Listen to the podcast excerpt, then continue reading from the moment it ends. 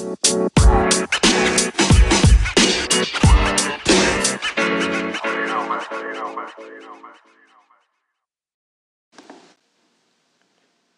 compañeros, soy Víctor Salinas, fisioterapeuta y director de Innova, Instituto de Salud y Deporte.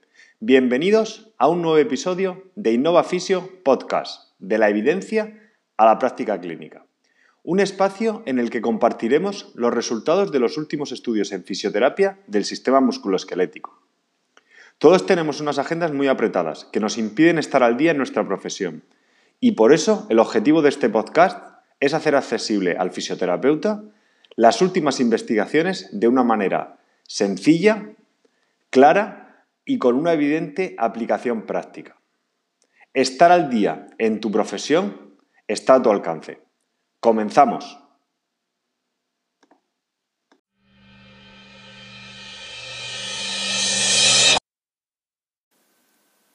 Hola compañeros, bienvenidos a un nuevo episodio de Innova Fisio Podcast.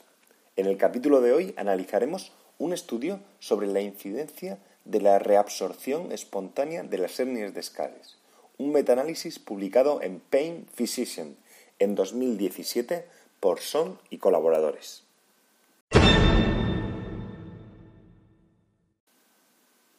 Las hernias discales son el tipo de problema discal degenerativo más frecuente y normalmente son tratadas mediante tratamientos conservadores o tratamientos quirúrgicos o invasivos.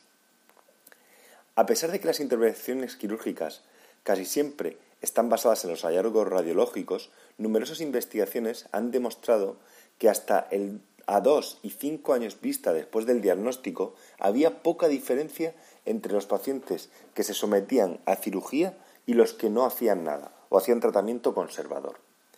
Además, otras investigaciones han demostrado que el tratamiento conservador de las hernias discales tiene unas ventajas únicas puesto que disminuyen los síntomas clínicos de los pacientes en algunas semanas e incluso los resuelven por completo. Desde ya 1990 la evidencia científica en relación a la reabsorción de hernias discales lumbares con tratamientos conservadores ha estado presente, tanto en análisis de imágenes de TAC como de resonancia magnética. Sin embargo, no existe un análisis completo de la literatura que nos indique el potencial real que tiene un tratamiento conservador en la reabsorción de estos problemas de la columna lumbar. El objetivo del presente estudio fue analizar la incidencia de la reabsorción espontánea de hernias lumbares discales medida mediante resonancia magnética o TRAC tras el uso de un tratamiento conservador se realizó un metaanálisis de todos los estudios transversales existentes en la literatura.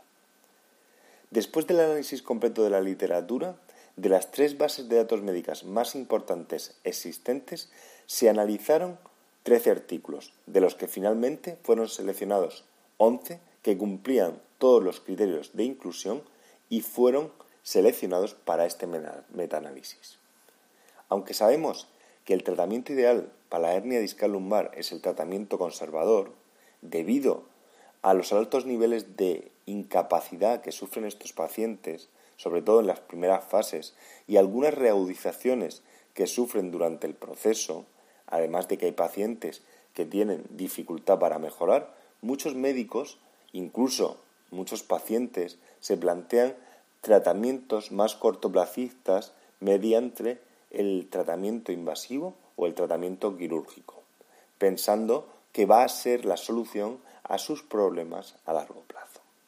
Además, la mejora en la tecnología de la resonancia magnética y el escáner ha resultado en un mayor número de diagnósticos de esta patología. De igual manera, casi todos los estudios radiológicos se realizan con una falta de correlación con los hallazgos clínicos del paciente, lo que, como hemos comentado en episodios anteriores, puede llevar a una mala elección terapéutica. El presente estudio demuestra que la incidencia global de reabsorción de hernias de escales lumbares está en torno a un 66,6% y que si lo dividimos por países, Por ejemplo, en Japón los estudios han demostrado una reabsorción del 62%, que se parece mucho a la reabsorción media de la que hemos hablado anteriormente.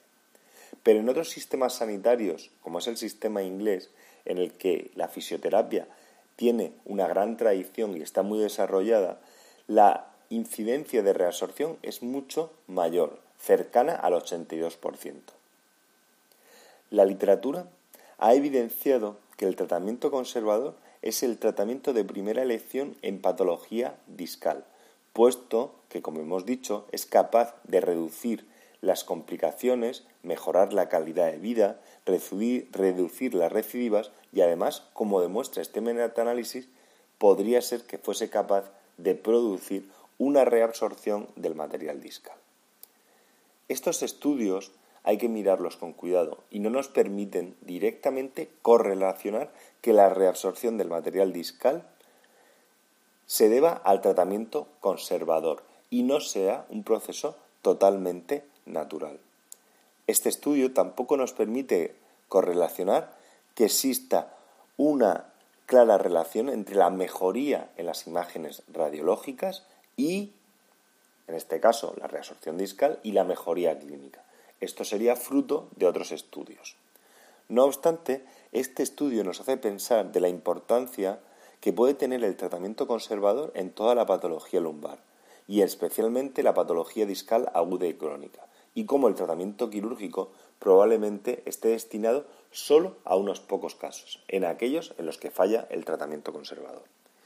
Los autores concluyen que probablemente todavía exista controversia cuál es el tratamiento ideal para una hernia discal, pero hay que tener en cuenta que los estudios presentes demuestran que hasta un 66,6% de los casos han demostrado una reabsorción de hernia discal mediante el tratamiento conservador. Por tanto, este tipo de abordaje probablemente no solo por sus beneficios debería ser la primera elección de tratamiento de las hernias discales, sino porque además los costes son muchísimo menores que la cirugía y sobre todo no olvidemos que tanto la cirugía como las terapias invasivas tiene una serie de efectos secundarios en muchísimos pacientes. No obstante, es imprescindible realizar estudios randomizados controlados prospectivos para poder comprobar y correlacionar la mejora de la reabsorción discal medida mediante la resonancia magnética y la correlación clínica en pacientes afectos de patología discal. Si te ha gustado el podcast, suscríbete en la app o plataforma que utilices normalmente para escuchar tus podcasts, iTunes, iBox, Spotify o cualquier otra. Te agradezco dejes una review, una valoración o un comentario con tu opinión. Cualquier crítica constructiva, sugerencia o idea para mejorar será bienvenida. Un saludo. You know,